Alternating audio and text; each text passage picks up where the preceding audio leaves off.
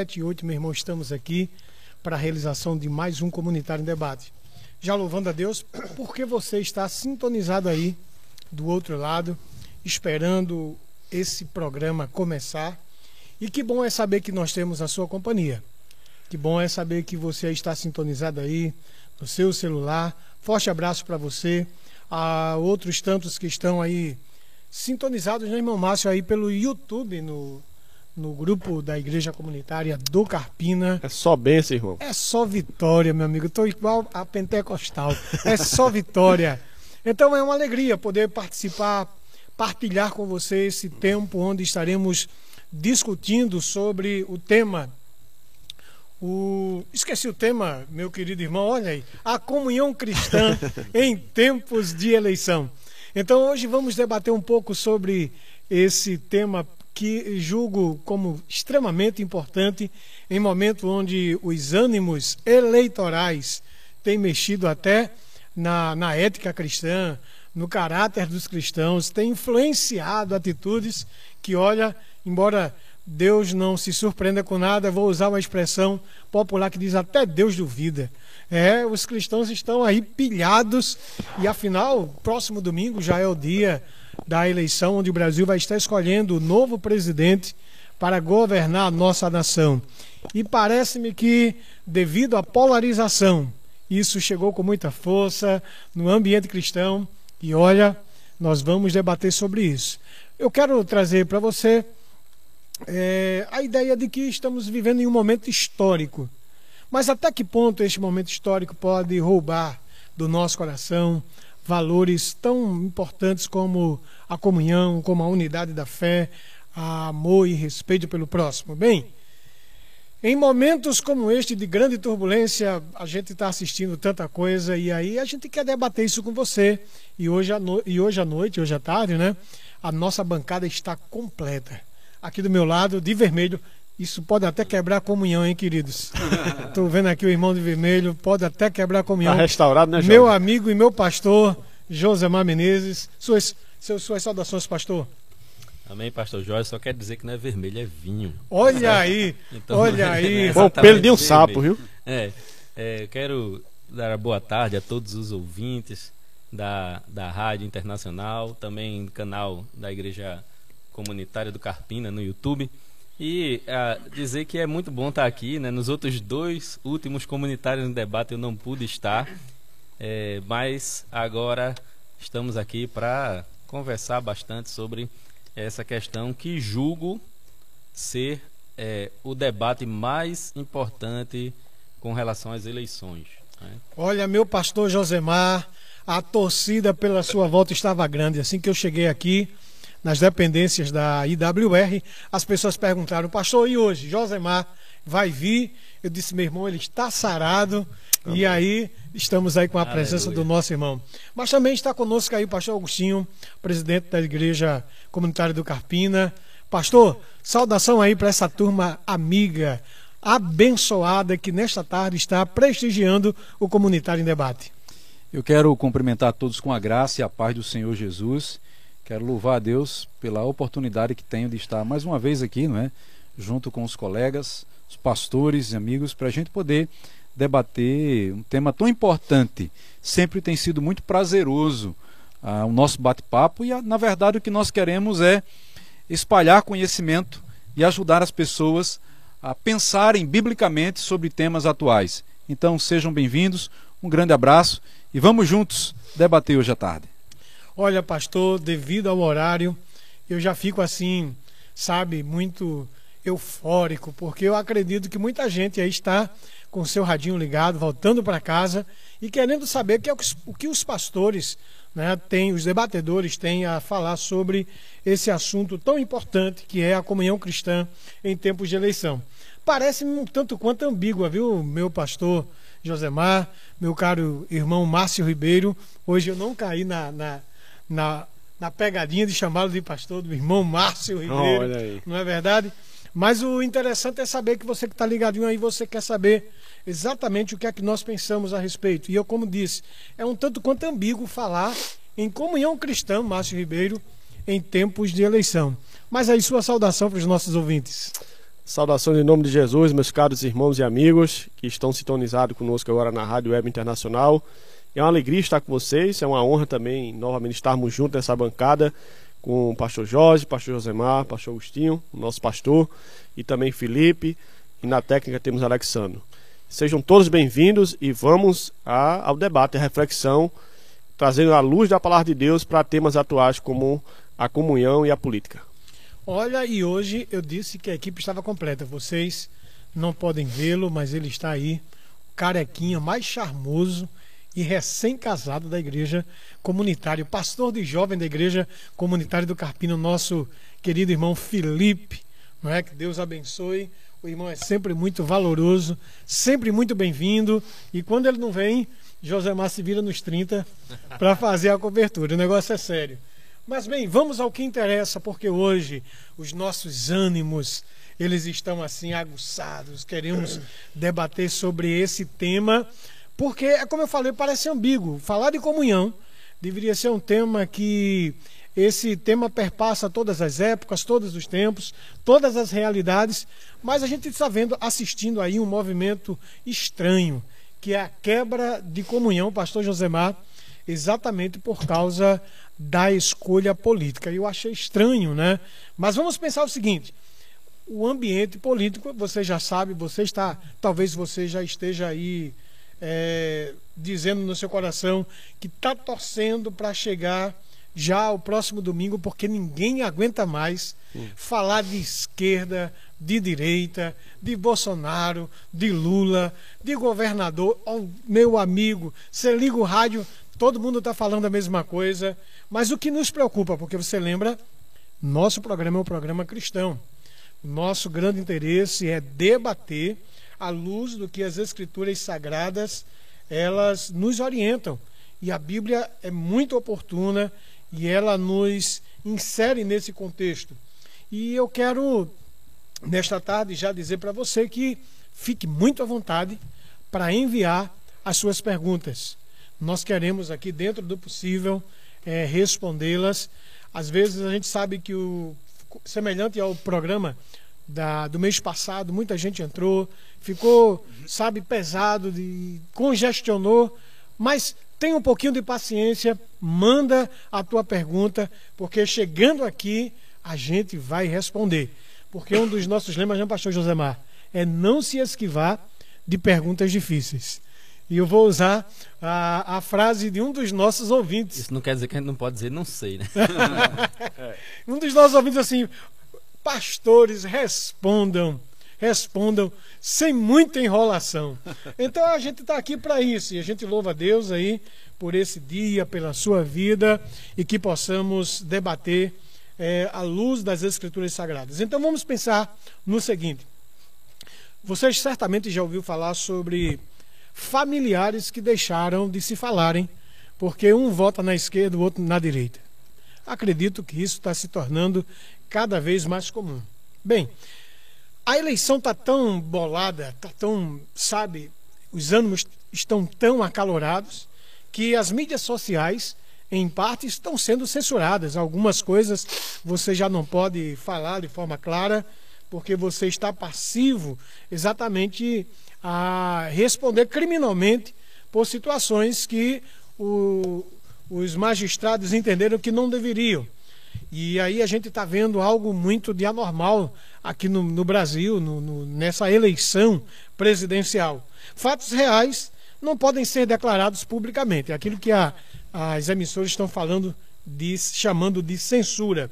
Mas se no campo né, da radiodifusão, se no campo familiar, das amizades, existem esses conflitos, a igreja também está fazendo parte desta, deste conflito. E aí é muito comum você assistir aí ou ver lá nos Reels, no Instagram, é, Facebooks da vida, ah, vários vídeos onde os pastores estão assumindo uma posição mais radical com quem em relação a quem vota na esquerda. Lembra que semana, no mês passado, alguém disse assim: alguém que votar na esquerda pode ser disciplinado? Estão lembrados? Uhum. Cara, eu, eu ouvi um pastor em um vídeo dizer que o camarada que vota na esquerda, ele não é crente, pode sair da igreja. Eu fiquei assim abismado. Parece-me que os ânimos, os ânimos estão tão acalorados que nós estamos esquecendo de princípios básicos que é o cuidado com as ovelhas. E isso é, é, é preocupante. Bem, a gente está vendo templos cristãos também tornarem-se palanques eleitorais. Rapaz, é curioso o lugar que é dedicado à adoração a Deus está se tornando verdadeiros palanques eleitorais. E aí, diferentes bandeiras. Sim, de diferentes bandeiras. E, inclusive, eu vi um, um, um, dos vídeos e eu achei até engraçado, pastor Agostinho, porque este vídeo era como se fosse um culto evangelístico de uma igreja uh, pentecostal clássica, cantando Foi na cruz, foi na cruz, mas até aí nada demais. O problema é que ali estavam as irmãs de camisa vermelha, a mesinha que geralmente serve como altar, tinha uma bandeira do PT e uma bandeirola lá do candidato da esquerda. Isso num culto.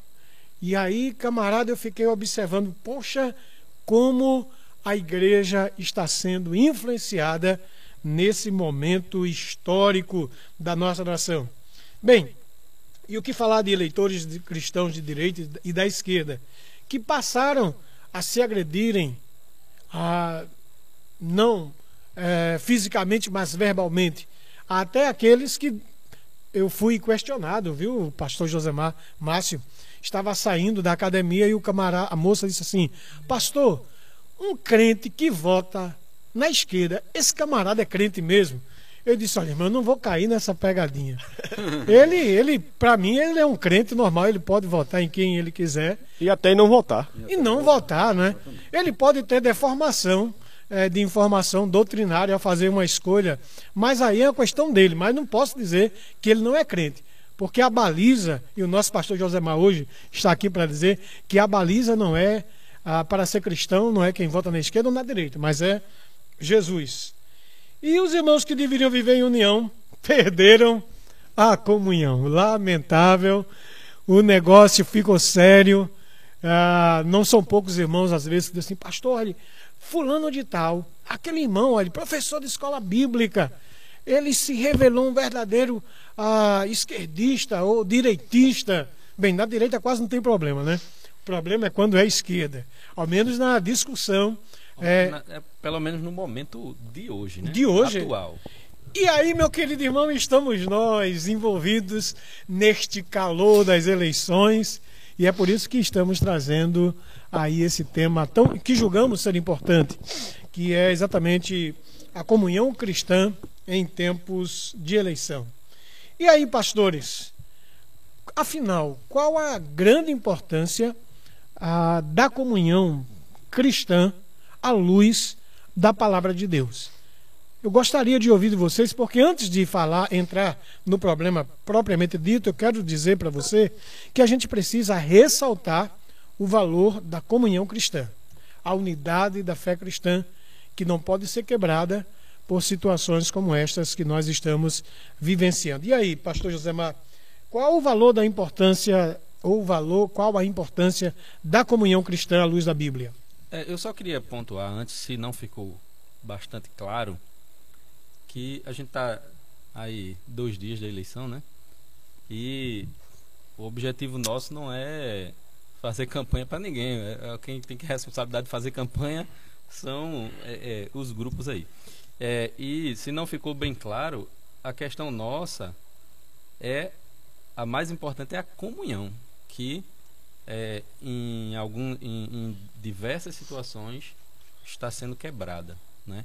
E biblicamente, é, é, Jesus, o próprio Jesus disse que a gente demonstrava que é discípulo se a gente amar uns aos outros. Né? Mas 1 João, só para a gente ficar aqui é, nas escrituras, eu anotei aqui esse texto. 1 João, capítulo 1 versículo de 5 a 7. Temos até o nosso pastor Augustinho aqui, que é professor de, de grego. Não sei se tem alguma pegadinha de grego aqui. É, mas diz assim: E a mensagem que dele ouvimos e vos anunciamos é esta: Deus é luz, e nele não há treva alguma. Se dissermos que temos comunhão com ele, que é, se se dissermos que temos comunhão com ele e andamos nas trevas, mentimos e não praticamos A verdade. a verdade. Agora veja. Mas se andarmos na luz, Jesus é a luz, né? Se andarmos na luz, assim como ele está na luz, temos comunhão uns com os outros. E o sangue de Jesus, seu filho, nos purifica de todo pecado. Então, é, a comunhão cristã é um bom sinal de que estamos andando na luz de Cristo. É, quando a gente faz de um de um político, né, a, é, é, a, a razão da nossa fé e a gente começa a, passar, a, andar nos passos do político, porque ele é a única solução que a gente vê para nossa vida daqui para frente, né? Isso é até uma, uma visão tanto quanto apocalíptica, né? Então a gente deixa de andar na luz, porque a gente agora está andando, está quebrando a comunhão. Essa quebra de comunhão, segundo João aqui, é um reflexo de, de não andar na luz, mas andar em trevas. Não sei se a minha interpretação aqui, é, se os irmãos concordam com ela aqui, mas pelo menos é o que eu estou entendendo aqui é, desse texto de, de João, né? En- Enquanto eu estou em Cristo, eu ando na luz, isso produz comunhão com Deus, comunhão com meus irmãos. Inclusive, né, pastor Josemar, o próprio Jesus, em João 13, 34, ele diz assim: Um novo mandamento vos dou, Uhum. que vos ameis uns aos outros. Esta é uma condição que cada discípulo de Jesus precisa desenvolver na sua vida, que é o amor. E no 35 ele vai justamente dizer que é, é, a gente comprova, né, que que anda com Jesus, que ama Jesus quando a gente ama os irmãos. uns aos outros. aos outros. Isso é muito bacana. Mas, Márcio, e dentro dessa perspectiva, a gente vai ver que, é, por vezes, quando fazemos uma leitura mais acurada das Escrituras, vamos encontrar que o apóstolo Paulo sempre ressaltou a necessidade, a importância da igreja ser, estar unida. Não é? Ah, ah, lembrando do- de um texto clássico dos Salmos, Salmo 133, né? Quão bom e quão suave é que os irmãos vivam em união. E eu encontrei uma, uma frase que ela é atribuída ao Augustinho, não o pastor Agostinho. Agostinho. Agostinho. Ah, e de fato há uma outra fonte que diz que na verdade não é de Agostinho, mas do Rupert Meldenius, um teólogo alemão que disse: nas coisas essenciais unidade, nas não essenciais liberdade, em todas as coisas o amor. Como é que a gente vem encarando essa ideia aí, Márcio Ribeiro, dessa quebra de unidade, não por divergências doutrinárias, mas por preferências políticas? Qual a tua visão sobre isto? Então, concordo com essa citação aí feita. É, comunhão e unidade necessariamente não quer dizer que concordamos com tudo a todo tempo e todo momento. Mas, havendo divergência, discordamos em amor. Nós temos casos como o apóstolo Paulo e Pedro lá em Gálatas, onde Paulo quebrou o pau com Pedro, porque Pedro assumiu uma postura que não condizia com a verdade do evangelho de Jesus Cristo. E ali Paulo confrontou Pedro face a face, mas nem por isso eles ficaram inimigos, perderam a comunhão, a, a unidade cristã, mas foi um confronto em amor, um confronto para trazer o irmão à realidade. Mas infelizmente o que é que estamos vendo hoje no nosso país? Famílias inteiras se degladiando por causa de políticos, a igreja se dividindo por causa de política, quando nós deveríamos dar o exemplo, a lição de como agir e como atuar em qualquer situação, até na situação política. E é lamentável a postura de muitos cristãos que vão para redes sociais, se comportam pior do que muita gente que nem conhece a Deus, nem a palavra de Deus, se comporta de forma de usar situações e termos pejor- pejorativos, coisas realmente deploráveis. Ah, mas, pastor Agostinho, veja bem, a a Bíblia em todo tempo recomenda essa comunhão, essa unidade. Mas o Márcio Ribeiro falou que houve um quebra-pau aí entre Paulo e Pedro. A gente pode até se reportar né, de Paulo e Barnabé. Paulo e Barnabé e também. Foi preciso que se separassem.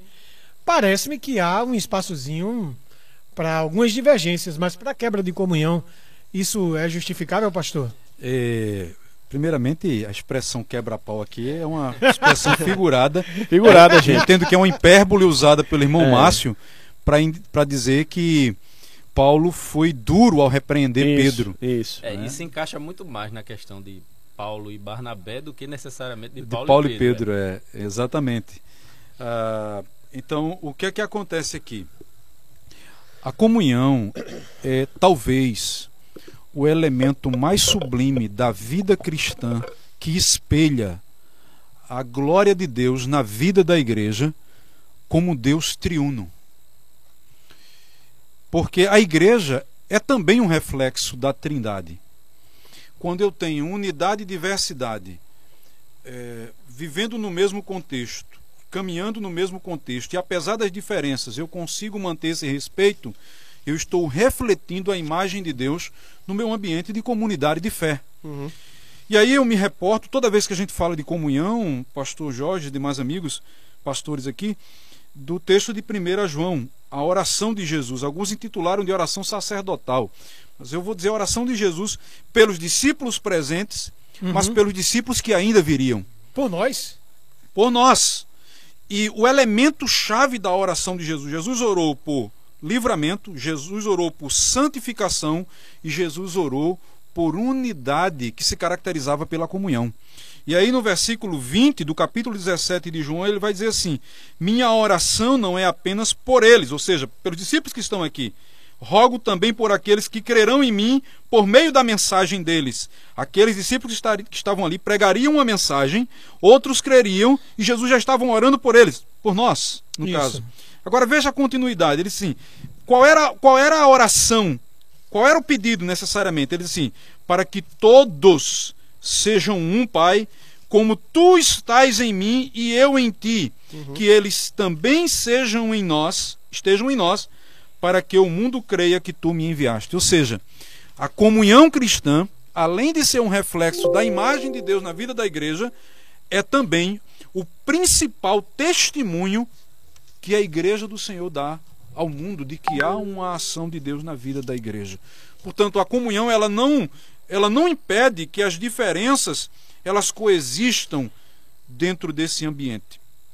Um outro detalhe é que comunhão só conhece quem vive a vida no espírito. Nós não conseguimos transferir essa, essa realidade para qualquer outra esfera. Por exemplo, para uma empresa.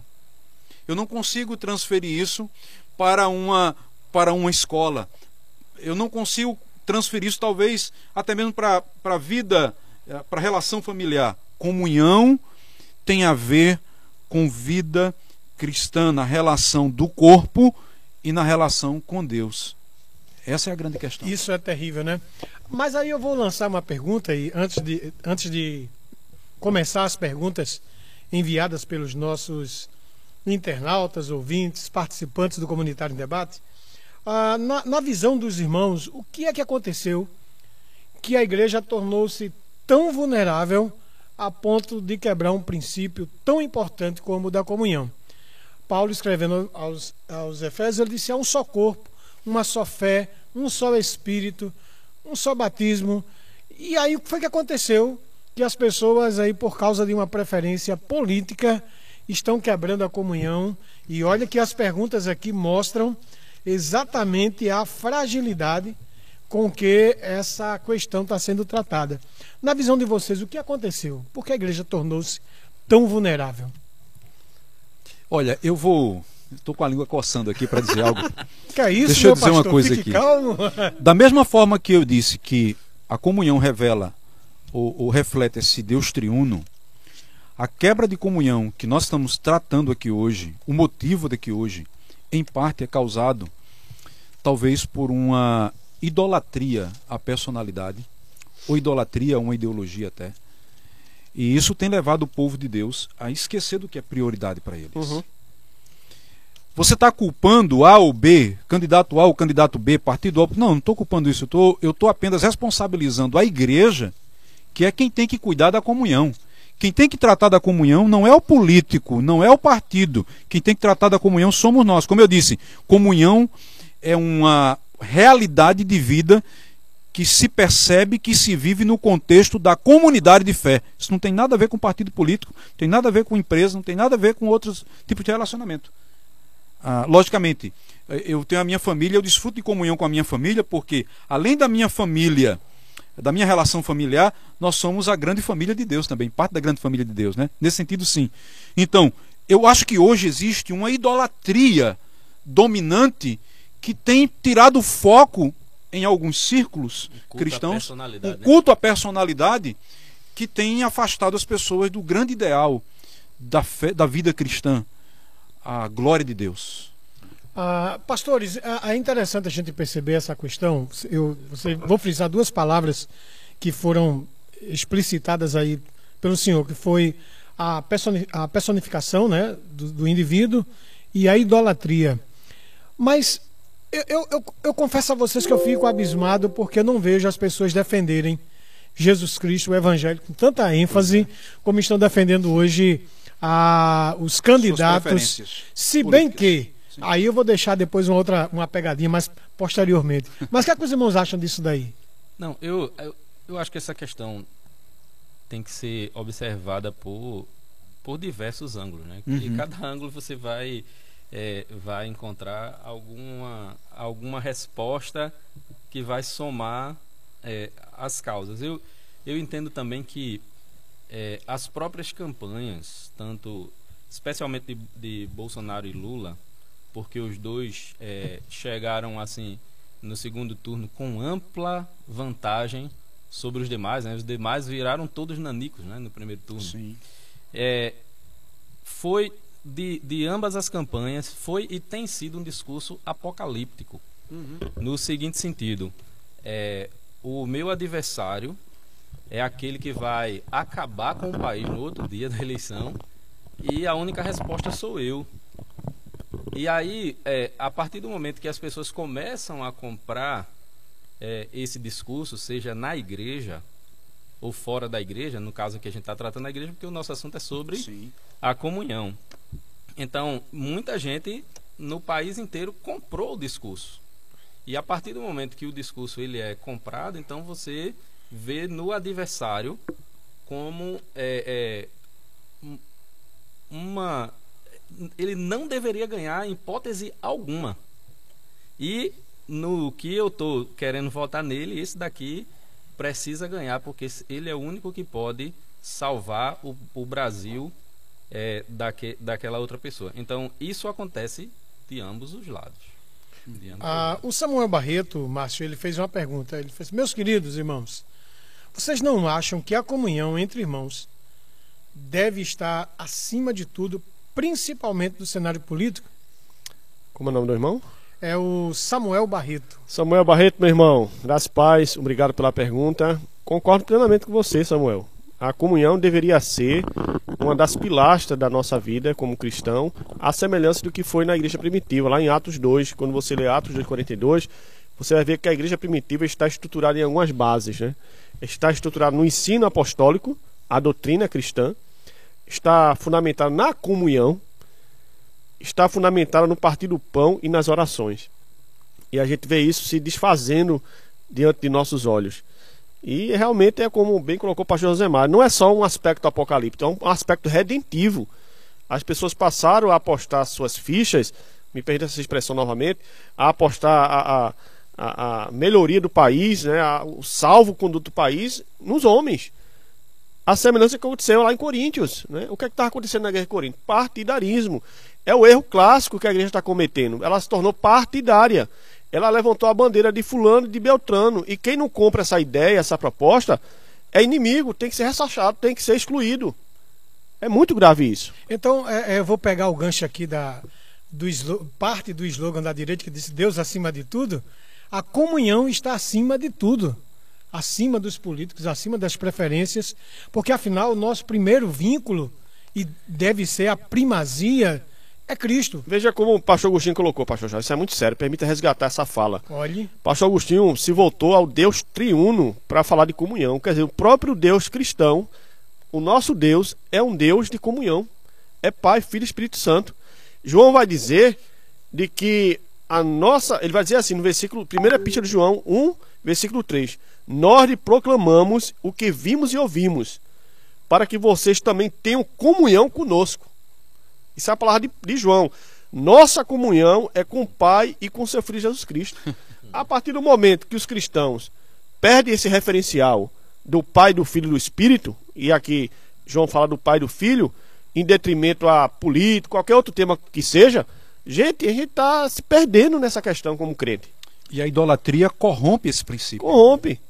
Então, e é, essa questão da idolatria é interessante porque é, o Timothy Keller, né, Deuses Falsos, Deuses falsos. Muito bom livro. Excelente livro. é, Recomendamos. Ele, ele fala sobre, sobre diversos tipos de idolatria e ele fala também quando o ídolo é ameaçado. Uhum.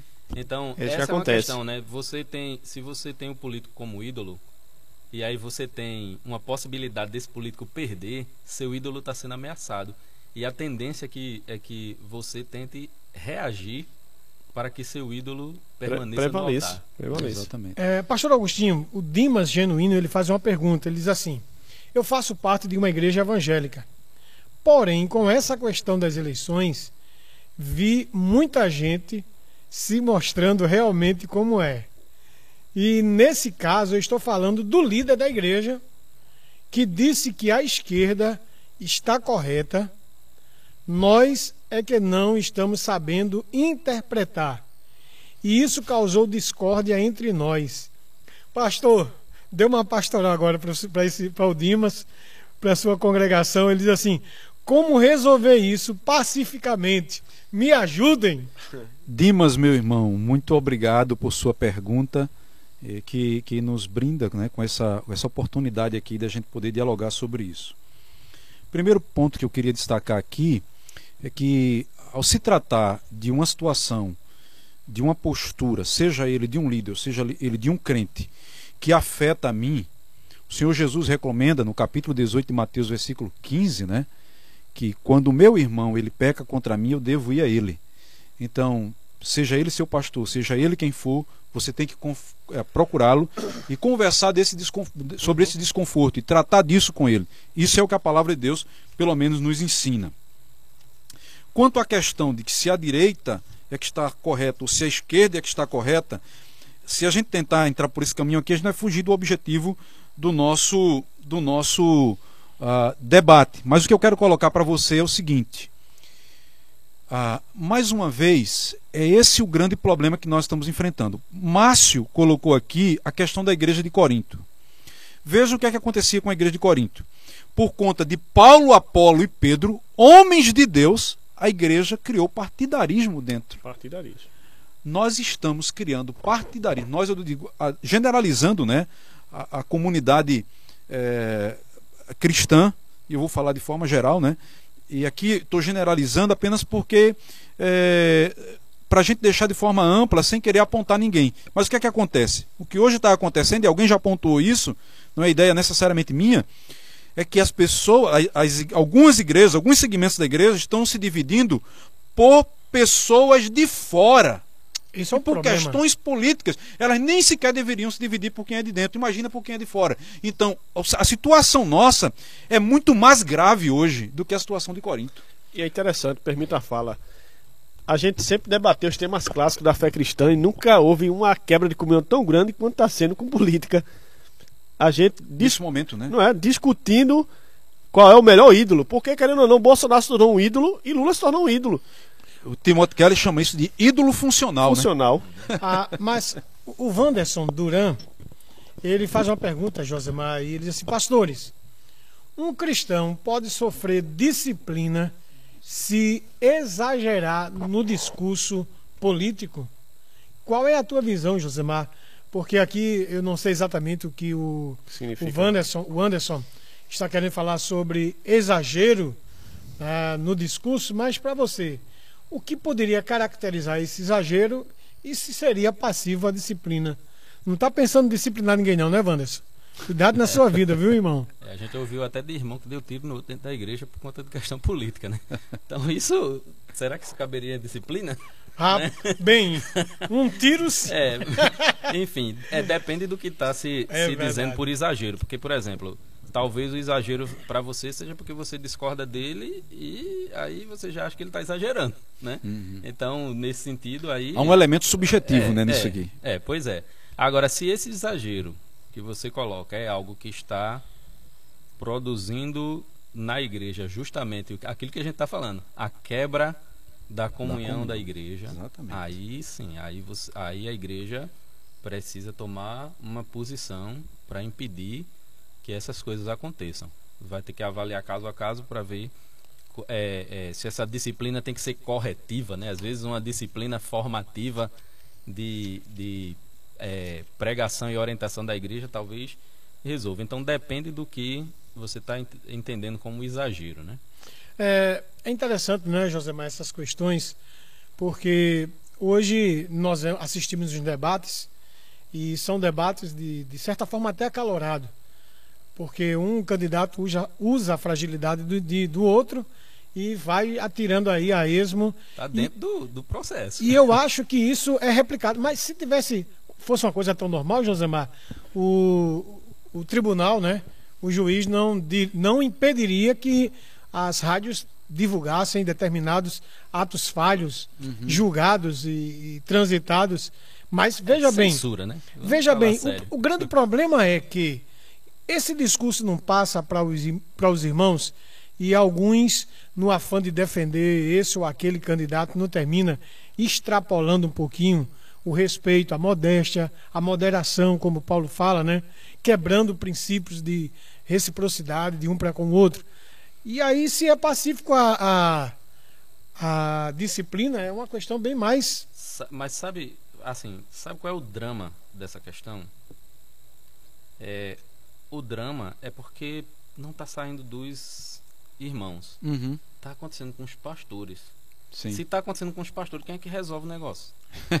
É sério. O Tá negócio perdeu, o bonde perdeu o Essa que freio. É, é- é- é a questão. É, Se é parte muito dos sério, irmãos, quando, por exemplo, lá na igreja, eu não tive nenhuma questão com relação a isso. Graças Também a não. Deus. Graças a Nenhuma, Deus que não nenhuma, tivemos. né? É, é, mas se partisse lá dos irmãos, a gente ia, a- a- talvez até pela orientação, a gente já fez diversos comunitários em debate falando Sim. sobre o assunto, falando da importância do voto, de como você deve aplicar os princípios bíblicos né, na escolha do seu voto, sem direcionar o voto, porque aí vai da consciência de cada um e a gente isso aqui já está batido. Ah, eu queria só pontuar uma coisa, gente. Disciplina, a gente não está falando de disciplina, a gente está falando de um termo que diz respeito, mais uma vez, à comunidade de fé. Estamos falando de disciplina eclesiástica. O que é que deve produzir a disciplina eclesiástica? O pecado. Ou seja, se no- na minha paixão por minhas preferências políticas, ou pelo futebol, ou pelo meu canal de televisão, ou por qualquer outra coisa, eu quebro a comunhão do corpo de Cristo, ou eu ameaço, eu estou passivo de disciplina. Mas não é necessariamente pela, pela minha preferência política, mas pelo que ele pôde produzir. O pela trato. falta de. Pela, exatamente. A falta pelo de trato. Falta de trato. Falta de trato. Exatamente. Ah, pastor, falando nisso aí, a Marluce Silva ela faz uma pergunta e é a seguinte: ela disse assim, olha, ah, o fato de pastores se posicionarem politicamente pode levar os membros à má compreensão de sua posição e do ministério que ele exerce? Na visão do pastor, ah, simplificando, em- trocando em miúdos, o pastor pode se posicionar eh, politicamente, seja à esquerda, seja à direita, e que tipo de, de consequência isso teria para a comunidade de fé? É basicamente a visão da Marluz. Eu acho que aqui cabe é, ouvir o máximo possível dos colegas, né? Porque podemos ter pontos de vista diferentes. Eu acho que o pastor ele tem o direito, como cidadão brasileiro, o direito constitucional de se posicionar sobre o que ele bem entender na forma da lei, inclusive sobre política. O que eu acho que não é prudente é o pastor usar o púlpito para fazer valer essa preferência política dele porque de alguma maneira ele tem uma interferência sobre a massa. Não é? Ele pode fazer esclarecimentos, sim. Ele pode uh, orientar como votar, sim. Agora, quando ele direciona o voto e ele usa o púlpito, eu acho isso perigoso. Seria aquilo que chamam de voto de cabresto, pastor? Pois é, ele pode, ele pode conduzir as coisas por aí. Ah, mas não necessariamente. Não necessariamente. Eu, eu, eu, até acredito que pastores devem sim se posicionar, agora com coerência. Sim. Ah, deixando as suas comunidades livres. Afinal, não é por. Eu sou. Nós somos autoridades enquanto sim. ministros do Evangelho. Sim. Nas questões ah, secundárias, acredito que a comunidade deve exercer a sua liberdade de escolhas e assim por diante. Mas, Márcio, a Joelma Lemos faz uma pergunta bem interessante, eu quero passar para você, irmão. Ele diz assim: Pastores, boa tarde. Amo esse programa e hoje está mais uma vez superando minhas expectativas. Obrigado Amém. aí, Joelma. Deus abençoe sua vida. Minha pergunta é a seguinte: essa aqui vem fervendo, meu, meu amado irmão Márcio Ribeiro. Ela, essa Joelma é sabida. E ela faz uma pergunta muito importante. Quando as eleições acabarem, o que fazer para retornar à comunhão com um irmão que pensa diferente de mim? Estou pensando seriamente nisso. Meu querido irmão Márcio Ribeiro, segunda-feira já temos o. Aliás, domingo à noite, possivelmente, já temos um ganhador e um lado perdedor. E a, a vida vai ter que seguir. Como é que se faz isso agora, Márcio Ribeiro? A Joelma está querendo saber quando as eleições acabarem, o que fazer para retornar à comunhão? Joelma, minha irmã, boa noite, graças paz, obrigado pela pergunta. É simples, Joelma, é o conselho do nosso Senhor Jesus Cristo, Mateus 18, versículo 15. Se você, se seu irmão pecar contra você, vá a sós com ele e mostre o seu erro. Se ele lhe ouvir, você ganhou o seu irmão. Então a recomendação básica é que se você teve algum atrito com algum irmão ou algum irmão teve atrito com você e você percebe que isso arranhou as relações cristãs, no, o seu coração está pesado, minha irmã, vá ao encontro desse irmão, peça perdão, é, se retrate, se reconcilie com ele, porque acima de tudo isso o que importa é a nossa comunhão com os irmãos diante de Deus. É isso que você tem que fazer. Márcio, é, às vezes é importante que nós possamos exercer a, o perdão como uma prática Sim. da vida cristã.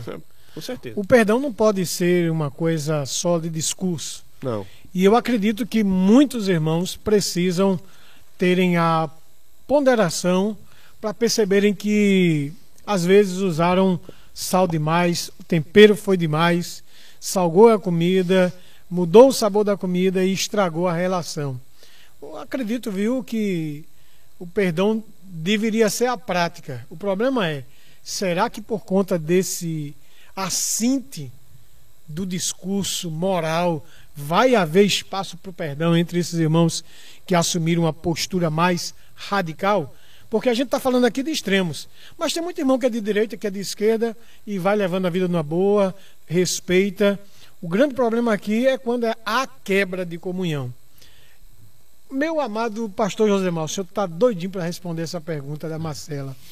É, o pastor Josemar, ele gosta aqui de situações complicadas. Quanto mais quente, melhor para é, ele. Estudos de caso. É, estudos de caso. Eu estava dizendo que pode vir quente que eu estou fervendo. O negócio é sério. Marcela Nunes, ela faz a seguinte pergunta. Meus queridos, me ajudem. Como é que eu evito brigar com um irmão que vive me importunando porque eu não voto no mesmo candidato dele? Olha a pergunta. Aí ele diz assim: Confesso que quase estou indo às vias de fato. Me ajudem e ajudem ele também para que eu não brigue com ele. Traduzindo, não dê um soco santo nesse abençoado. Como é que resolve esse problema aqui, hein? Ela diz aí se é um irmão em Cristo ou se é o, um irmão pessoal. Sanguíneo. É um irmão, um irmão. Eu acredito Enfim. que seja da fé, né? Veja bem, é, eu vou trazer aqui, tem um texto aqui de, de Paulo, em Romanos, que vai do capítulo 9 até do versículo 9, capítulo 12, versículo 9, até o 21, não vou ler ele todo não, só quero ler o 21, que diz assim, não te deixes vencer pelo mal, uhum. mas vence o mal com o Exatamente. bem. É isso que você deve fazer. Se não dá para conversar sobre o assunto, peça para a pessoa para não falar sobre esse assunto. Isso.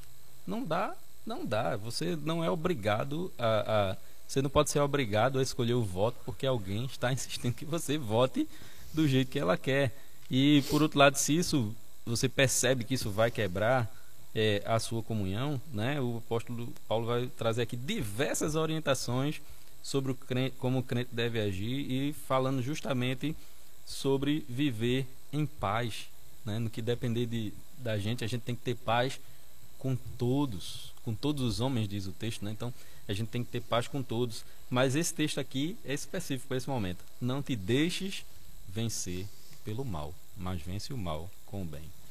Pastor Josemar, é, se eu posso contribuir, né, como apresenta, Pastor, o senhor pode contribuir? como apresentador do programa, eu, eu lembrei de um de uma de um texto sagrado em que Paulo escreve para uma comunidade de fé, não me reporto exatamente qual a, das cartas, ele diz assim, olha, ele diz assim, eu recomendo que vocês se afastem daqueles irmãos, que, daquela pessoa que se diz irmão e anda fazendo o que é errado.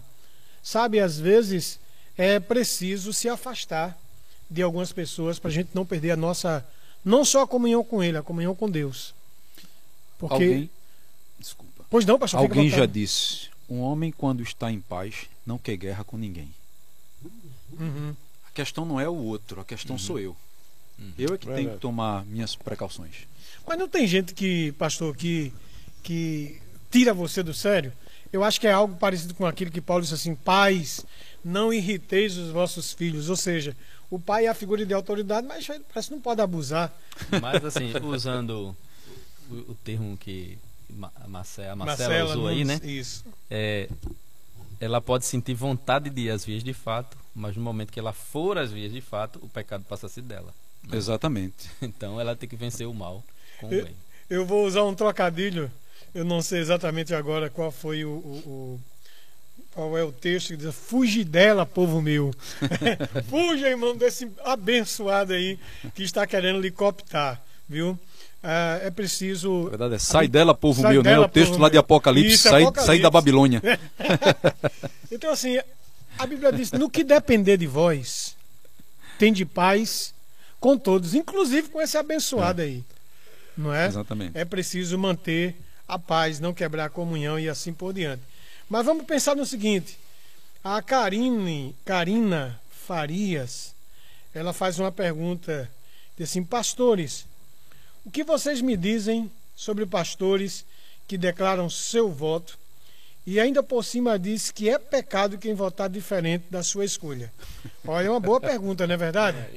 Fiquem à vontade aí para descascar esse abacaxi, irmãos. Olha, eu, eu entendo o seguinte: primeiro, que voto é secreto.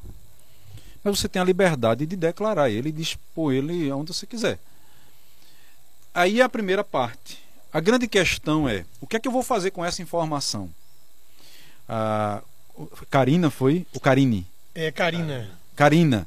Então, a primeira parte é o, o pastor declarar o voto. Então, eu acho que todos são livres, não só pastores, mas qualquer pessoa é livre para declarar o seu voto. A segunda parte é que é problemática. Achar que quem vota contrário a mim está em pecado. É, mais uma vez, assim, eu não posso monopolizar, eu não posso sacramentalizar ou mesmo demonizar a opção política de A ou de B, conquanto eu não acho coerente. Entende? A grande questão é essa aqui, pessoal. Nós não somos donos da fé alheia. Nós não somos responsáveis pela salvação de ninguém. Então eu preciso entender onde é que está, até onde vai o meu limite. Como cidadão, eu posso me a- a- apresentar minhas opiniões, eu posso apresentar as minhas preferências, eu inclusive posso defendê-las de forma respeitosa Fazer campanha. fazer campanha, inclusive. Mas ah, isso na minha condição de cidadão. E não na minha condição de pastor. Na minha condição de pastor, eu tenho que ter o cuidado de orientar para que as pessoas assumam sua responsabilidade civil quanto ao voto e façam as coisas de forma decente. É diferente. É, eu, eu, eu vou polemizar um pouquinho, pastor. Eu sei que Fique o à tema, vontade. Eu sei que o tema hoje é comunhão cristã em tempos de eleição, mas em tempos onde princípios cristãos estão sendo aviltados, estão sendo defendidos, no caso aí o pastor não pode se levantar ah, e defender essas bandeiras. E talvez o maior desafio dele vai ser exatamente isolar, porque alguém representa esses valores, ou alguém está defendendo, mas ele não tem direito de defender valores genuinamente cristãos? Então, há uma diferença entre defender valores genuinamente cristãos e, valor, e, e, e, tópicos ou projetos de política de governo de partidos específicos. Esses projetos de partido, eles podem estar alinhados com os meus valores, mas não são as mesmas coisas. Tá certo? Um partido político, ele pode ter ideais idênticos aos valores que eu defendo, mas não são os meus valores. Nenhum político está disposto a morrer pelos princípios que eu creio. Nenhum partido está disposto a ir às últimas consequências pelas verdades que eu defendo. Completamente diferente, são campos diferentes. Então, quando eu me posiciono sobre os meus valores, eu tenho que entender que a ordem não é de lá para cá, ou seja, não é do partido para a minha fé, mas é da minha fé para o partido. Ou seja, se eu estou optando, não é porque o partido defende, é porque eu creio. É diferente. Mas não há um endosso quando alguém defende pautas semelhantes? Mas a questão também é a seguinte: a gente até conversou essa semana Sim. sobre isso. As, você pode, a gente tem os mesmos princípios. Sim. Aplicando os mesmos princípios, a gente pode chegar a conclusões diferentes sobre os candidatos em quem votar. Exatamente. Então, a partir do momento que o pastor diz assim, você tem que votar em quem eu vou votar, e se o irmão chegar a conclusão diferente? Se o outro colega dele ali, pastor, chegar a conclusão diferente? Porque tem acontecido de inclusive é, pessoas perderem é, cargos em ministério porque vota diferente de alguém que está mais acima. O que é um absurdo, né? É um absurdo, claro. Absurdo. Mas você pode chegar a conclusões diferentes e, aplicando os princípios bíblicos. E não há nada mais legalista do que uma liderança evangélica criar pecados para a sua comunidade. O, o, o Kevin Santos é membro da comunidade aí da Igreja Comunitária do Carpina e a propósito eu quero agradecer aos irmãos que estão nos prestigiando pelo YouTube, pelo canal da igreja. Deus abençoe os amados irmãos. E o Kevin faz aqui uma pergunta e eu gostaria de lançá-las aqui. Os senhores é, caminham né, com, com o Kevin de perto. Ele, é bem interessante, ele diz assim: Boa tarde, pastores. Se minha posição política escandalizar meus irmãos, porque apoio por apoio a princípios anticristãos Devo pedir perdão ao meu irmão? Vou repetir aqui. Minha posição política escandaliza. Se a minha posição política é escandalizar meus irmãos por apoio a princípios anticristãos, devo pedir perdão ao meu irmão? Certamente ele deve estar falando aqui de algum irmão que defende a esquerda ou vota na esquerda e na visão daqui do camarada parece que a ideia é essa esse camarada deve pedir perdão, irmão, porque está defendendo princípios anticristãos. Qual é a visão dos senhores? Não, se ele estiver defendendo princípios anticristãos, a primeira coisa que ele tem que fazer é rever o cristianismo dele. É. Primeira coisa. Pode. Eu acho que são coisas que a gente precisa pontuar. Agora, se ao defender uma posição política, uh, e aí eu não estou falando em ferir princípios cristãos, mas uma posição política de esquerda, por exemplo, e nessa defesa ele é, é, tem uma atitude em que vai ferir o seu irmão, ou seja, que vai macular a comunhão com seu irmão, ou que vai promover escândalo aos fracos na fé, eu acho que ele precisa repensar algumas coisas. Então, porque também está tá incluso nisso a ideia de que quem está se escandalizando também pode estar tá se escandalizando porque está idolatrando Exatamente. seu político. Exatamente. Uma pergunta bem interessante aqui da Marli Barbosa. É, vocês não acham que a comunhão entre os irmãos uh, tem sido quebrada mesmo antes das eleições. Com certeza. Pois acho que as eleições só deram um motivo a mais para isso. Qual é a visão dos irmãos sobre a ideia da Marli aqui, da opinião da Marli? Mas é inegável que é, as eleições aprofundam a questão, né? É, a gente pode pensar é, que havia quebra de comunhão antes, com certeza, né, por diversas outras questões mas é inegável que há um movimento de aprofundamento dessas, desses problemas, né? Eu acho que há um, um fator aqui interessante. Por exemplo, eu e pastor Josemar, nós temos preferência por um time de futebol diferente. Mas nós nunca vamos discutir com, sobre essa questão de futebol. Primeiro, Porque eu sei que o pastor Josemar gosta de futebol. Mas para mim, futebol tanto fez como tanto faz. Não posso nem dizer que meu time é melhor do que o teu. Porque É, pois é, não, ruim. não, vai. É, mas, e também não vai. É não vai influir em nada É, para sim, mim. com certeza. Agora, a questão política, ela mexe mais fundo, ela envolve mais Sim. pessoas. Ela mexe com a gente. Porque tem a ver com a nossa vida, o nosso dia a dia. Então, mais pessoas, elas são atraídas. É só por essa questão aí. Agora, eu- meus amados, eu vinha pensando aqui, porque esse problema da quebra de comunhão é uma coisa que me preocupa e, e a gente vem falando exatamente, especificamente do tempo de eleição. Mas vocês não acham que isso revela uma fragilidade bíblica dos irmãos e, e essa falta de, de apego, de amor à palavra falta tem- de maturidade. É? Maturidade. Maturidade cristã. tem levado a pessoas a agirem de uma forma tão tão carnal às vezes, tão humana, tão É o que insensível. Paulo falou aos Coríntios. Tão né? Chamou de carnais, chamou de maturos, chamou que crianças estão tomando leite quando deveria comer carne. E Paulo falou isso quando tratou da divisão da igreja, capítulo Divisão. 3 de 1 Coríntios. E, e, pastor Jorge, foi muito boa a sua colocação agora, porque faz a gente pensar o seguinte: a igreja do Senhor, independente do resultado das eleições, ela precisa parar, ela precisa refletir ah, sobre o nível de maturidade dos seus membros. Houvesse maturidade na vida dos crentes e dos pastores, nós não chegaríamos a esse estado que a gente está. Infelizmente, o que é básico e essencial tem sido deixado de lado. E a igreja tem sido afetada por uma questão que não poderia ah, ah, influenciá-la nesse momento. Amanda Reis faz uma pergunta, Márcio, bem interessante. Ela diz assim: desde que essa eleição começou, temos enfrentado muitas coisas, principalmente a falta de comunhão entre os irmãos. Parabenizo vocês pela coragem de falar disso. Deixo minha pergunta. Os pastores não acham que o povo de Deus está deixando de exercer sua confiança em Cristo e está desesperadamente quebrando sua comunhão com os irmãos por algo que é passageiro, como as eleições? Isso é muito sério. Certamente, Amanda, não é isso? Isso. Amanda, obrigado pela pergunta, minha irmã. Concordo plenamente, é isso mesmo. Na verdade, é o que a gente tem falado aqui inúmeras vezes em, em inúmeros programas, né? Os cristãos estão idolatrando seus políticos, seus partidos e estão se esquecendo de quem é o verdadeiro dono de tudo, né? Quem é o rei dos reis, senhor dos senhores, e estão apostando suas fichas em meros mortais, que é hoje não é amanhã. E isso é idolatria.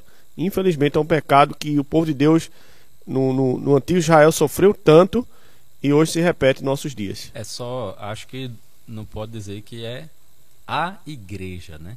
Porque assim, a gente não pode generalizar, né?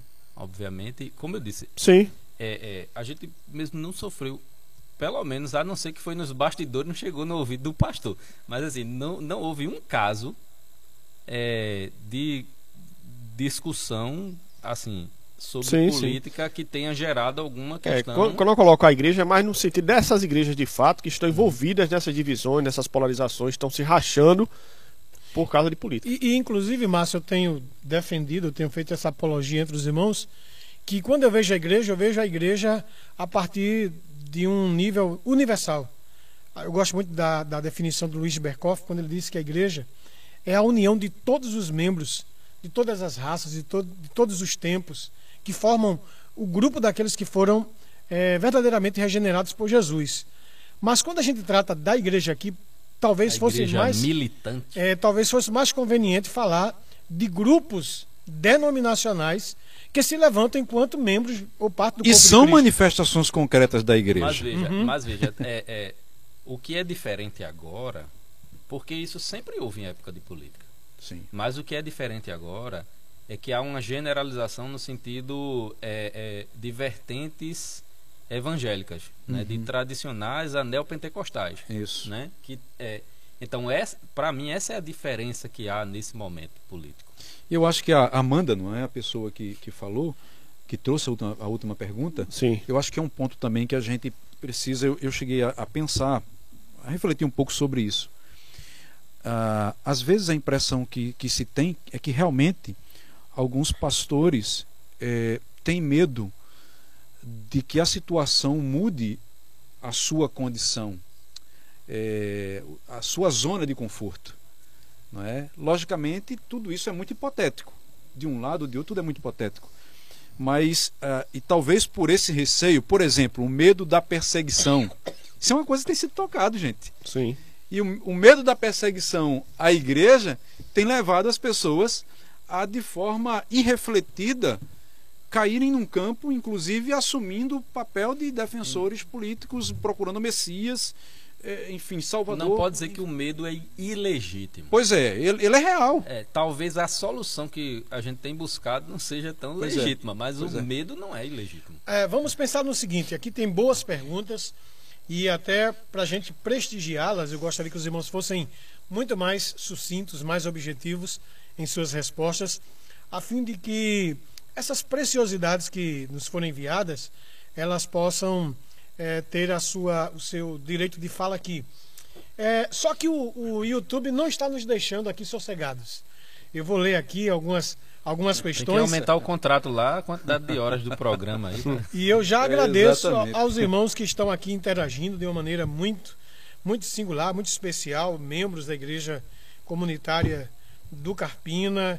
Isso é maravilhoso, queridos, porque esse programa ele é feito pensando exatamente em vocês, pensando em trazer esclarecimentos a respeito de vocês. Diz aqui, vamos ver aqui um, um, um discursozinho aqui. O Kevin se posicionou e aí a Ana Catarina disse assim: o problema é que as pessoas não avaliam como um partido anticristão. Acredito que por isso defendem cegamente. Será que falta essa avaliação mais pormenorizada a respeito de um partido que não pensa alinhado ao cristianismo? Será que as pessoas têm essa habilidade? Aí Ana Catarina diz assim: ah, aliás, o Kevin, ele diz assim: o problema é relativizar o que os políticos apoiam. Hoje, ter que brigar para não deixar acontecer depois. É, é, esse discurso do Kevin parece-me estar bem alinhado ao que a gente ouve comumente nas internets e assim por diante. A Tati Tati diz assim: o ponto é este, ter respeito quanto aos irmãos e às suas escolhas. Isto que está faltando, inclusive dentro da igreja. O que mais tem é xingamento e palavras ofensivas, palavrões, muito tristes. Bem, irmã, Tati, aconselho você procurar o seu pastor, porque eu acredito que isso aí já fere o extremo daquilo que estamos falando. Já não é mais quebra de comunhão, é quebra de testemunho. Há um outro aspecto aí, que não é somente palavrões. palavrões. Hoje, as redes sociais estão sendo usadas fortemente para agredir aqueles que têm opção contrária a mim. Então, eu posso não verbalizar de forma oral, mas a agressão na mídia, ela é tão danosa, ela é tão maléfica quanto a agressão Verdade. feita de Veja, forma oral. É, a, também tem a questão dos valores. Porque às vezes você tem um valor que para você é fundamental e que para o outro irmão, ainda que mesmo sendo valores bíblicos, para ele são outros valores que são fundamentais e isso vai proporcionar com que chegue a conclusões diferentes. Ah, vamos pensar aqui o seguinte: César ele faz uma pergunta bem interessante. E eu gostaria que fosse assim, bate pronto, irmãos. Boa tarde, irmãos. Se em uma igreja a maioria dos irmãos defende um partido anticristão, há um problema de, de interpretação dos irmãos ou do líder da igreja? É uma boa pergunta, né? E aí, o que, é que vocês acham rapidamente aqui, porque nós vamos a, aos nossos ouvintes da IWR que estão interagindo. O irmão Alexandre está enviando suas perguntas e eu gostaria de prestigiá-las. Bem, Matheus Albuquerque faz uma. É, foi para é, Josemar. Como se define o, é, é, comunhão? E essa é a pergunta do Robson Lima. Essa questão de comunhão, gostaria que vocês me dessem uma definição e por que as igrejas estão tão divididas em relação a isso, quando a política e o ano eleitoral chegou. Qual a tua visão aí é, e a tua definição? Eu, eu, creio que, especialmente a segunda parte da pergunta, a gente já falou bastante. É, comunhão é quando a gente é, compartilha uma mesma, uma mesma fé, um mesmo modo de pensar. E aqui, mesmo modo de pensar não, não fala em uniformidade, mas em unidade, que Exatamente. a gente já, já falou aqui em muitos momentos. Então, a gente, é, a gente vive a nossa fé cristã é, como irmãos. É por isso que a gente chama de irmãos, Irmãos. não é? A gente se chama de irmãos por quê? Justamente por essa por essa comunhão. Quando a gente está fazendo discipulado, né, a gente fala que a gente ganha algumas coisas quando a gente entra na igreja. Uma delas são novos relacionamentos, né? Então isso é comunhão. Agora, é dividido, a gente, a gente já trabalhou aqui exaustivamente porque ele é dividido nessa época por conta de questões especialmente de idolatria política, né? Ah, o Matheus Albuquerque, Márcio, ele faz uma pergunta. Os pastores não acham que os cristãos de hoje são muito imaturos quando se trata de política e por conta disso tem a quebra da comunhão? Qual é a tua visão a respeito? É verdade, Matheus. Obrigado pela pergunta. Revela um aspecto muito frágil de muitas igrejas e denominações e tradições evangélicas, né? A falta de maturidade ao se tratar de temas como política. Concordo sim.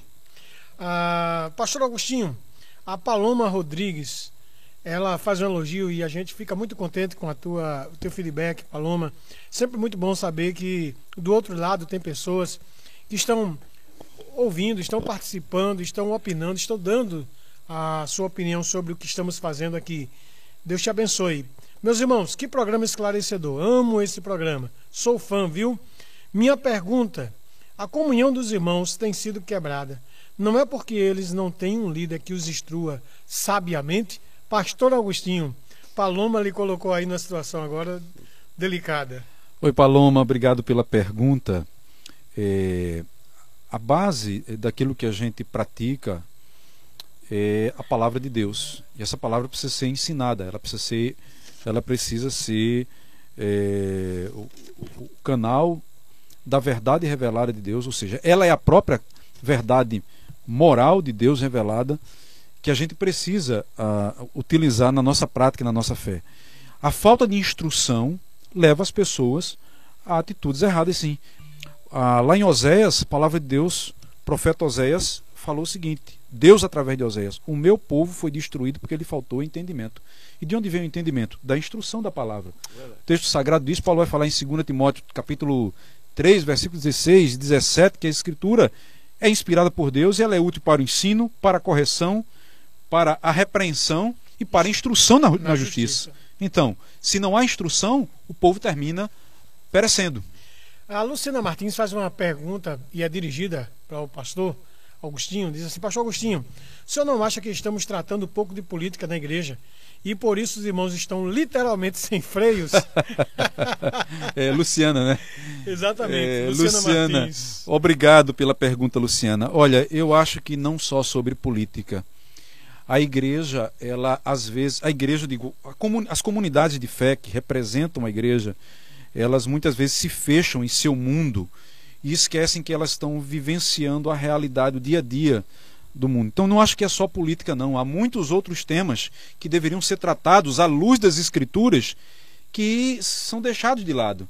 Então, acho que é preciso haver esse resgate, mais uma vez, não só sobre política, sobre política, sobre família, sobre a, a juventude, sobre drogas, sobre a liberdade de expressão, uma série de outros temas que a gente deve tratar. É, na verdade, é trazer o que o texto sagrado nos diz para as demandas de hoje. Entende? É esse ah, caminho aí. Pastor Josemar, veja só, o Sandro Amorim, que não é o nosso Alexandre da técnica, ele faz uma pergunta que eu achei bem legal. E eu acredito que ele está pensando assim, biblicamente, coerente com as escrituras. Ele diz assim: Esse programa é muito bom, parabéns a todos, obrigado, Sandro. Minha pergunta é essa: percebo que nessas eleições todo cristão entrou de cabeça, porém esqueceu o domínio próprio. O que vocês acham disso? Estou correta? Sandra Amorim. Sandra. Muito obrigado, Sandra, pela tua pergunta. E, de fato, é, isso fala do fruto do Espírito, né? Isso. Então, é, nesse sentido, você está tá correta. Muitas pessoas não conseguem se é, dominar. Inclusive, já foi mencionado aqui, né? A a, a, a, o risco de ir às vias de fato, né? É, porque as pessoas não conseguem se dominar. Mas eu continuo dizendo que Paulo disse em Romanos, né? A gente precisa vencer o mal com o bem. Ah, o Lorenzo ele faz uma outra pergunta e eu gostaria de passar para Márcio. Tá? Se bem que tem uma ótima pergunta que nós não respondemos ainda, vou deixar para o final, viu, Sandro? Essa vai ficar para o final, tá certo? E aí os irmãos estão interagindo. Então, querido, manda a tua opinião aí. Dá a tua opinião aí no, no, no YouTube, tá certo? Comenta e entra aí no site da IWR, manda a tua pergunta e se tivermos tempo, vamos ter o maior prazer de lhe atender. Ah, Márcio, Lorenzo diz assim: sabe os irmãos, gostaria da opinião pastoral de cada um de vocês. Eu acho que o povo de Deus eles têm que estar aberto a dialogar, conversar, refletir sobre todos os temas. Né? A gente tem que lembrar que, apesar de ser o povo de Deus, nós estamos nessa terra. Somos cidadãos dessa terra olhando para o céu. Então, esses temas precisam assim, ser dialogados, discutidos, refletidos à luz das Escrituras. E como o povo de Deus deve se portar diante de cada situação. O que não pode acontecer é essa quebra da comunhão, irmãos estar se agredindo, brigando, irmãos estarem se xingando em redes sociais, perdendo o respeito, perdendo a, o seu testemunho cristão. É isso que não pode acontecer, mas discutir política pode sim. Ah, pastor é, Augustinho, vou endereçar para o senhor, porque até quem assiste os programas na terça-feira, o pastor já deu algumas pinceladas sobre esse tema e até mesmo, ah, enquanto pastor, também o pastor tem se posicionado de, de forma muito coerente. E a Marisa Montenegro faz uma pergunta: até que ponto devemos avaliar em quem vamos votar e como a Bíblia nos orienta? Sabendo de tudo isso, como não afetar a comunhão entre os irmãos, Pastor Agostinho?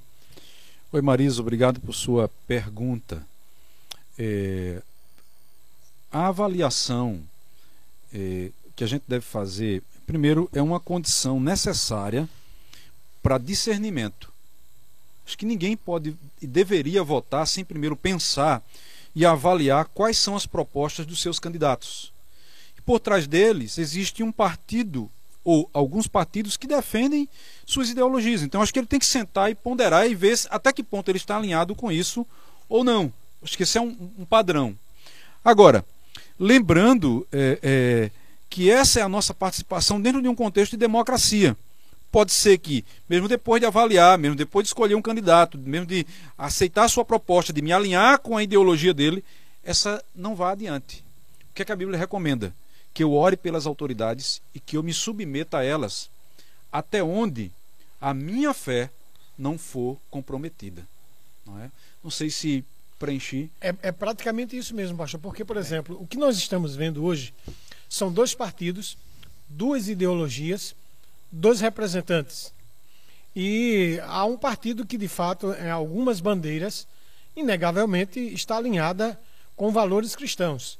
Mesmo que, ah, na essência, esses líderes talvez não, não tenham uma, uma visão clarificada à luz o das... O partido não é cristão. Pois é. Nenhum dos dois, nenhum dos dois partidos, ou nenhum das duas correntes, né?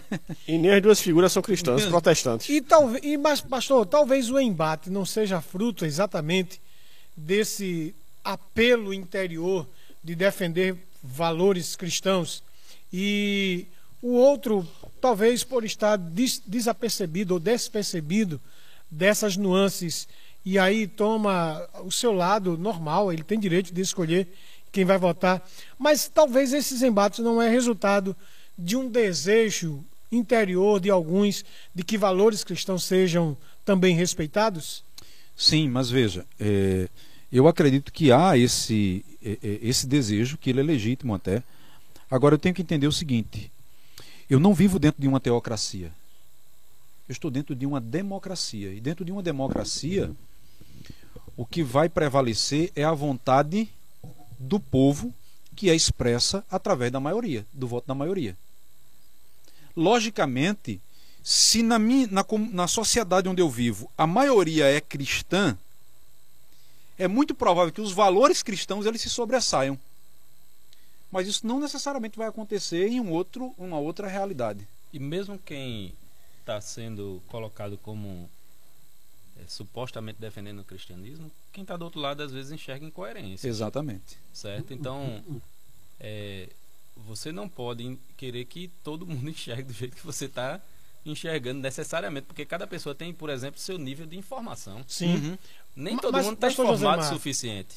Isso. Às vezes você fica só no discurso, né? Mas ainda nessas incoerências ao defender algo, mas não há de alguma forma como não há como não negar que há um alinhamento Sim. E você, como cristão, por exemplo, eu achei muito interessante a uma fala do, do candidato a governador de São Paulo, quando ele foi inquirido exatamente sobre isso, sobre essa questão se a, a política deveria envolver a fé. E eu achei ele bem coerente porque ele disse assim: olha, nós somos um país cristão, seja católicos. De maioria cristã. De maioria cristã, católicos ou evangélicos. E nós cremos no valor da vida, nós cremos, ah, não queremos ideologia de gênero. Até que ponto esse candidato está errado? Então, esse discurso também não tem sido comprado por alguns cristãos. E o, ele estaria errado ao defender isso, ou o que falta é exatamente a moderação que um dos nossos ouvintes falou, para que esse discurso ele possa chegar de forma tranquila, ah, tanto nos, nos pretendentes a votarem na direita ou na esquerda. É uma questão de conciliação de pensamentos. Mas veja bem, é muito curioso porque nós temos, de um lado, um grupo que diz defender valores cristãos. E aí, claro, se eu sou cristão, eu vou defender.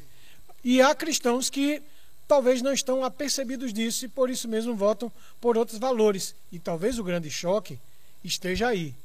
Mas isso seria motivo, razão, causa, é circunstância para quebra de comunhão, queridos? Justamente.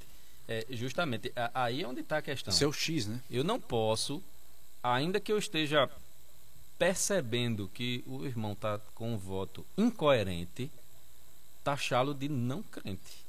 Absurdo. Dizer que ele, def que, que ele defende, de repente, posições anticristãs. Talvez o voto dele vá redundar em alguém que, que vá a, é, aplicar políticas anticristãs.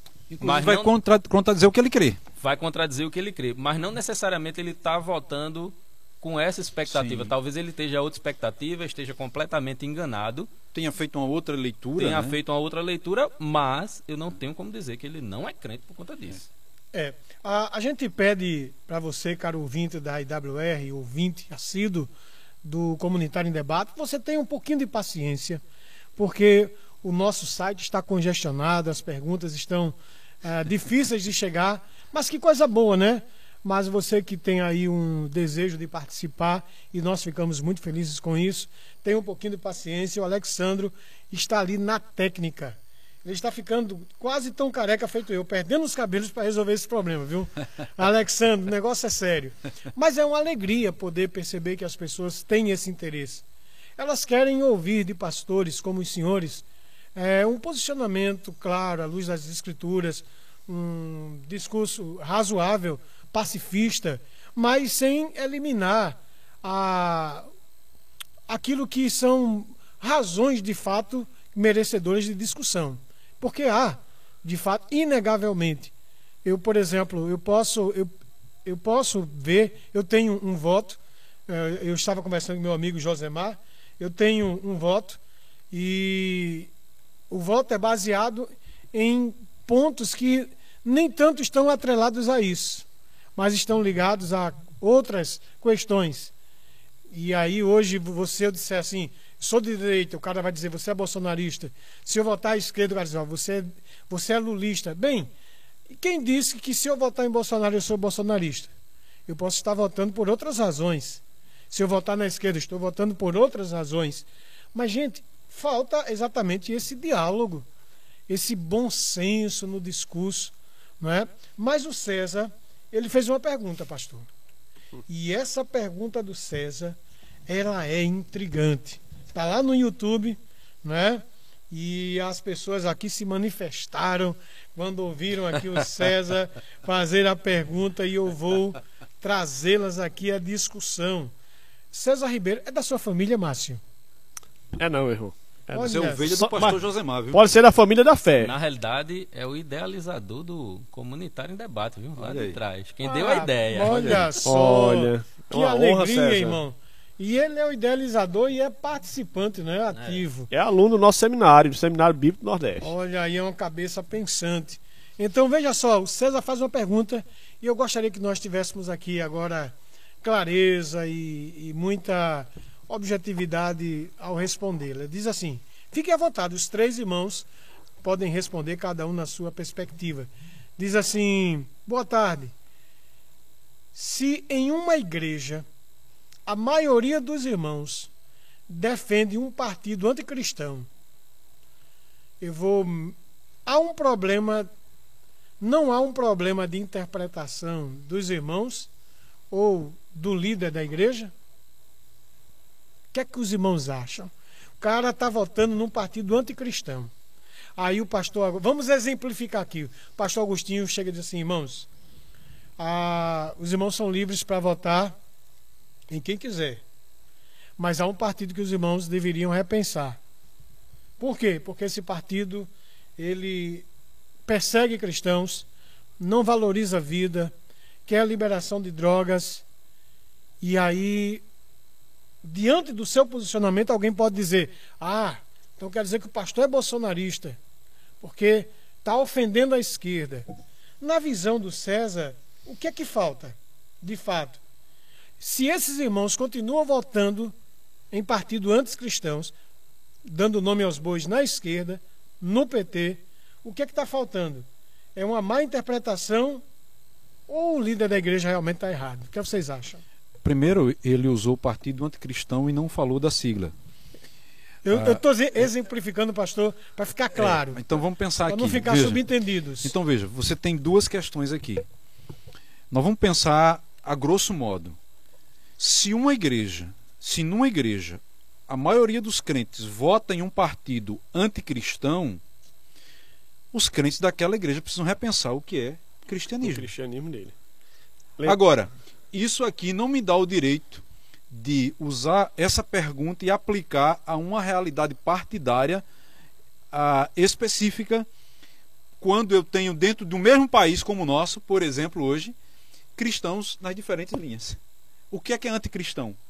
É, a pergunta é qual é o partido no Brasil que na sua é, em toda a sua descrição de valores existe lá perseguição à igreja. Agora, ou é anticristão? É, anticristão, né? Eu agora, acho que a partir que tenham a gente vai conflitos com é, valores cristãos. A, a, gente vai aplicar justamente Sim. porque ele vai trazer alguns valores que não Exatamente. concordam com os nossos valores. Mas ainda assim, a gente não pode ser contra a liberdade do cristão que também é cidadão, de inclusive ser incoerente. É, a gente como pastor, a gente vai tentar ensinar, instruir a parte da política, independente de época eleitoral, ao crente viver nos princípios bíblicos. Se o crente sabe andar nos princípios bíblicos, o pastor não vai nem precisar falar disso, porque ele mesmo vai bater os olhos e vai perceber, vai perceber. o que é qualquer política anticristã.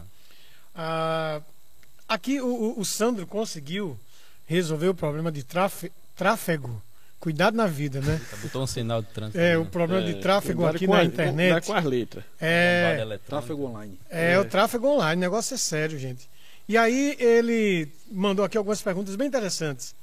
A Gisele Moura faz a seguinte questão. Esse, ela faz um elogio, obrigado, Gisele. Esse programa é maravilhoso. Qual a opinião dos pastores sobre irmão que adoram mais o candidato do que a Deus? ele é, é mais. Evangelho para ele se converter, velho. Ele é, é idólatra, minha irmã, não é idólatra, precisa se converter a Cristo. Tem que ler os evangelhos, tem que ler o sermão da montanha. Jesus disse que ele não tem como adorar dois senhores. A um vai amar, o outro vai odiar, a um vai agradar, o outro vai aborrecer. Na igreja, pastor Agostinho, eu sempre digo que na primeira comunhão a gente aprende os, os dez mandamentos. E um deles é: somente a Deus adorarás. Primeiro e maior mandamento. E somente a Ele prestarás culto. Mas o João Ferraz, ele faz um. Tem uma, uma questão aqui bem interessante. Ele diz assim o que os pastores acham daqueles irmãos que às vezes dizem que não podem ir à igreja, pois hum. estão atarefados, mas deixam tudo para brigar politicamente? Essa é uma boa pergunta, pra João Ferraz. ele vai, né? Para carreata. Vai para é, carreata, é vai, vai para discussão na internet, é vai. Eu, eu conheço um grupo, meu, meu, meu pastor Felipe, que eles entram em chats específicos só para brigar, gente para brigar. Eu disse, esse mundo está meio maluco, né? Mas na verdade, pastores, o João Ferraz não está certo. O cara diz, ah, eu não posso ir à igreja. Ele já está demonstrando a frieza espiritual, a falta de compromisso com o reino de Deus. Mas quando se trata brigar, se posicionar, ele não mede esforços. Ele está lá para o que deve é.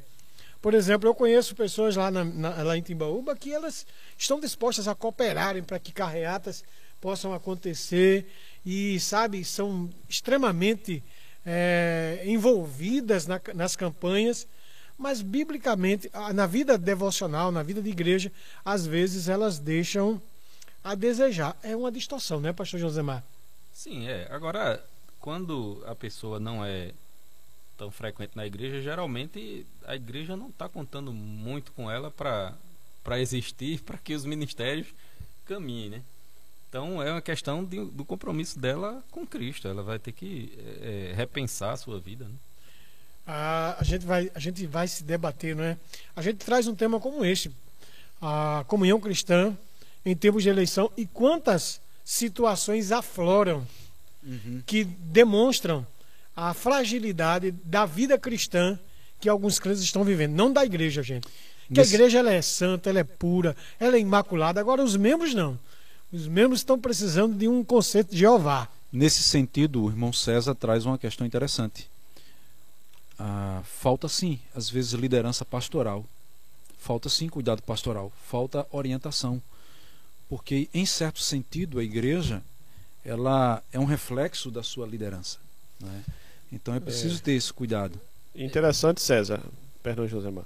Que o contrário também é verdadeiro, César. É, a partir do momento que a igreja ela a igreja local, a, a igreja né, denominacional, ela assuma uma posição, ela, ela abraça pautas anticristãs, antibíblicas, tem que se repensar esse cristianismo. E o contrário é verdadeiro. Quando a mesma igreja faz da sua igreja um palanque ou uma casa de político para poder promover o candidato que o pastor adotou e toda a igreja vai na mesma vibe, em permite essa expressão, ela comete o mesmo erro. Agora eu fico pensando, a gente até mencionou isso na terça-feira, na nossa reunião. Eu fico pensando assim, a gente vive tudo isso, toda essa discussão por causa dos políticos como Lula e Bolsonaro, né, que estão aí é, causando aí, né? Mas eu fico imaginando a igreja lá do final do terceiro século, início do quarto século, quando Constantino declarou é, a liberdade religiosa né, para os cristãos que viviam sob a perseguição do Império Romano. Como aqueles cristãos passaram a tratar Constantino né, e o próprio Império Romano. Né? A gente teve ali um período chamado que a gente chama de Igreja Imperial, né? Uhum. quando a igreja deixou de ser simples, Sim. passou a ser uma igreja de pompa e circunstância, porque agora o imperador estava lá, e tudo isso redundou em mil anos de trevas, né? Mil anos de trevas, porque é, a igreja começou a olhar para essas lideranças políticas como algo, né? É, é, até no lugar de Deus em, em alguns sim, momentos, né?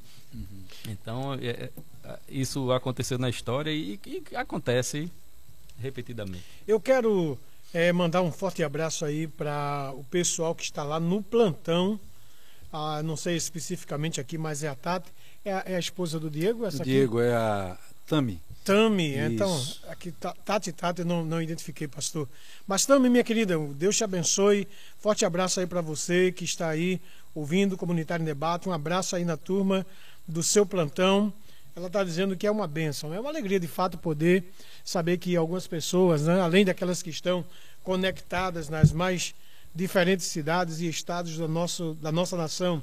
E eu quero mandar um abraço forte aí para o pessoal do Recife, Carpina, São Lourenço, Limoeiro, Lagoa do Itaenga, Feira Nova, Timbaúba, Paudalho, Lagoa do Carro, Vitória de Santo Antão, São Paulo, Rio de Janeiro, Passira, Cumaru, Feira de Santana, Santa Cruz do Capibaribe, Olinda, Fortaleza, Jaboatão dos Guararapes, Piauí, esse é Luizinho que está lá no Piauí, viu gente?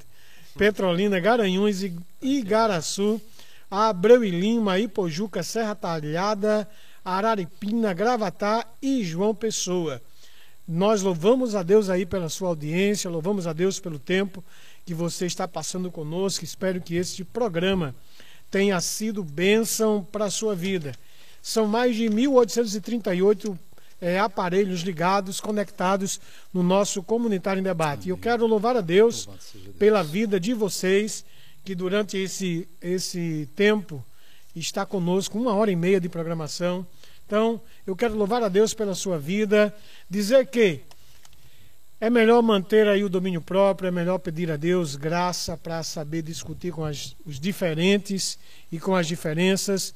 É preciso, antes de tudo, buscar é, orientação de Deus em todas as coisas. A Bíblia diz nas mínimas coisas como comer e beber devemos glorificar a Deus.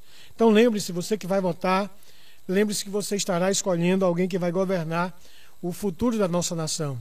É algo também espiritual. É algo que, do ponto de vista como cidadãos, somos responsáveis por fazer boas ou más escolhas. E eu louvo a Deus aí porque esse tempo que nós passamos foi para levar você à consciência de que Bolsonaro, Lula, PT, é, PL, esquerda, direita, todas essas coisas, dentro em breve estarão passando, mas a sua fé é o seu maior tesouro. Segunda-feira, Deus está no comando. Sempre, sempre, sempre, sempre. sempre. E aí, lembre-se que o objeto da nossa adoração sempre será Deus. Gilvaneide diz: observe que a maior parte dos jornais televisivos tem sido dedicada a questões políticas. É, nos jornais impressos e revistas semanais, a política tem ocupado proporcionalmente maior espaço que os outros assuntos. Nas redes sociais, a política lá está. E nas conversas entre amigos e no trabalho, aqui e acolá emergem abordagens políticas. Por esses exemplos, é perceptível o quanto a vida é atravessada pela política. Hum. No entanto, há cristãos que parecem preferir não misturar fé e política. Será isso possível? É recomendável? É coerente? com o Estatuto da Fé e mesmo da política?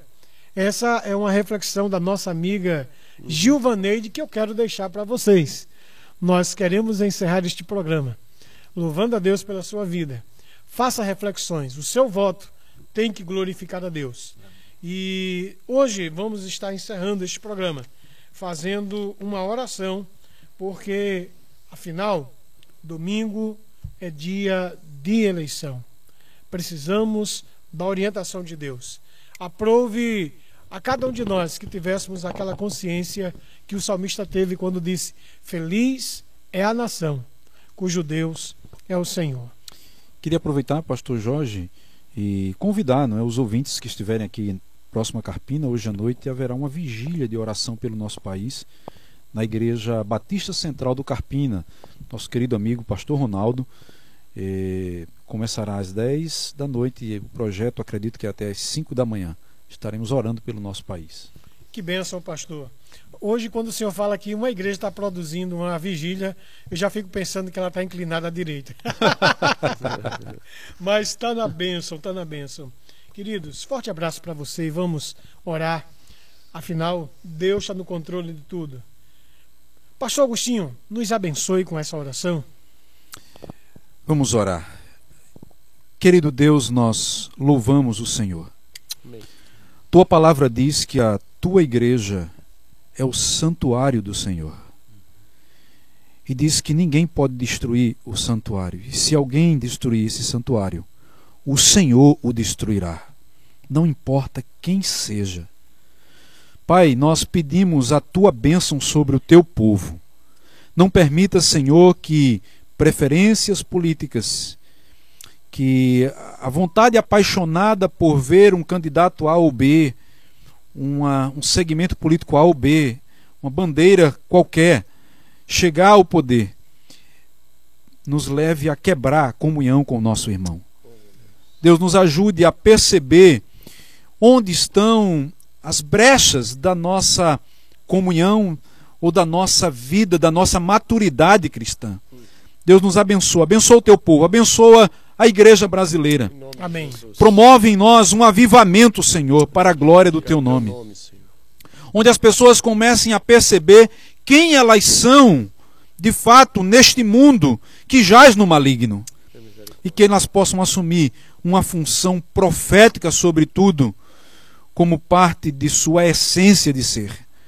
Possamos, ó Deus, nos posicionar contra todo tipo de erro, independente de questões políticas e que possamos ser guardiões dos valores do teu reino, Senhor. Ó Deus, onde houver uma comunidade de fé enfrentando conflito por conta dessas questões políticas, Senhor, levanta homens e mulheres de paz.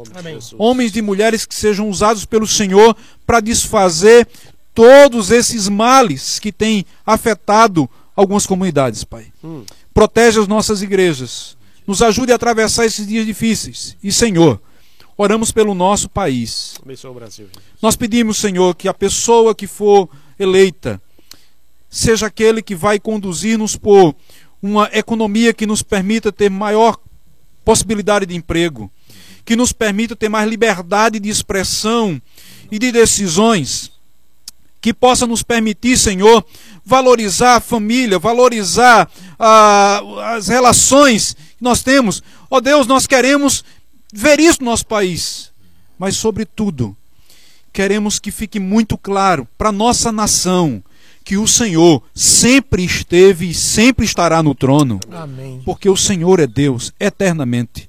Pedimos a tua bênção em nome de Jesus. Oramos pelos nossos ouvintes, Senhor, todos aqueles que estiveram conosco aqui. Senhor, que eles sejam abençoados com este programa, com o amadurecimento de suas ideias e que possamos ter contribuído, Pai, para que eles possam, ó Deus, zelar pela comunhão em suas comunidades de fé. Nós pedimos tudo isso e te agradecemos em nome de Jesus. Amém. A você, meu muito obrigado. Fica na bênção e até o próximo Comunitário em Debate.